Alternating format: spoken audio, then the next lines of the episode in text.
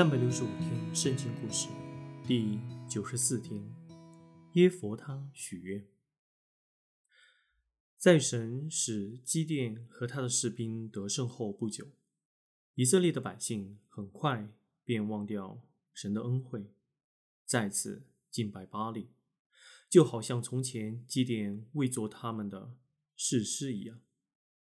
再一次。他们又受到迦南地邻近外族的侵袭和欺凌。这次是亚门人。基列城经历一段非常困苦的日子，人们都很渴望有一位领袖拯救他们脱离敌人的手。众人心目中都想着耶佛他，他在基列城出生和长大，是为大能的勇士。他在一个大家庭里生活，有很多同父异母的弟兄。在他长大之后，他们便把他驱逐出去。你的母亲并没有嫁给我们的父亲，他们毫不客气地对他说。因此，你不能和我们一起承受家里的产业。耶佛他离家之后，便四处流浪。过着粗野的生活，不久他就成了一对年轻的匪徒的首领。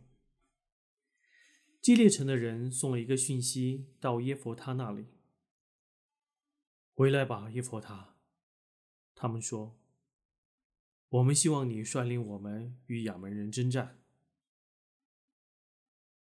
你们从前憎恨我，还赶逐我出来。”耶佛他回复：“现在有难了，你们为什么要我立刻回去？如果我回去，我就要在征战之后做基列城的领袖。”基列城的人高兴地接纳了他的条件。起初，耶佛他尝试说服亚门人与他们和平共处，但亚门人却拒绝，并集结好军队。准备作战，于是耶佛他也只好准备应战。接着，为求胜利，耶佛他做了一件非常愚昧的错事。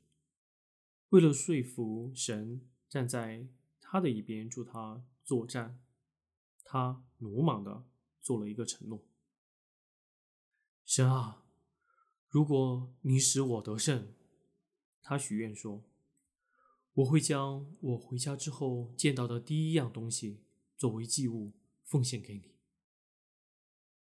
耶佛他带领以色列军队与亚门人作战，大获全胜。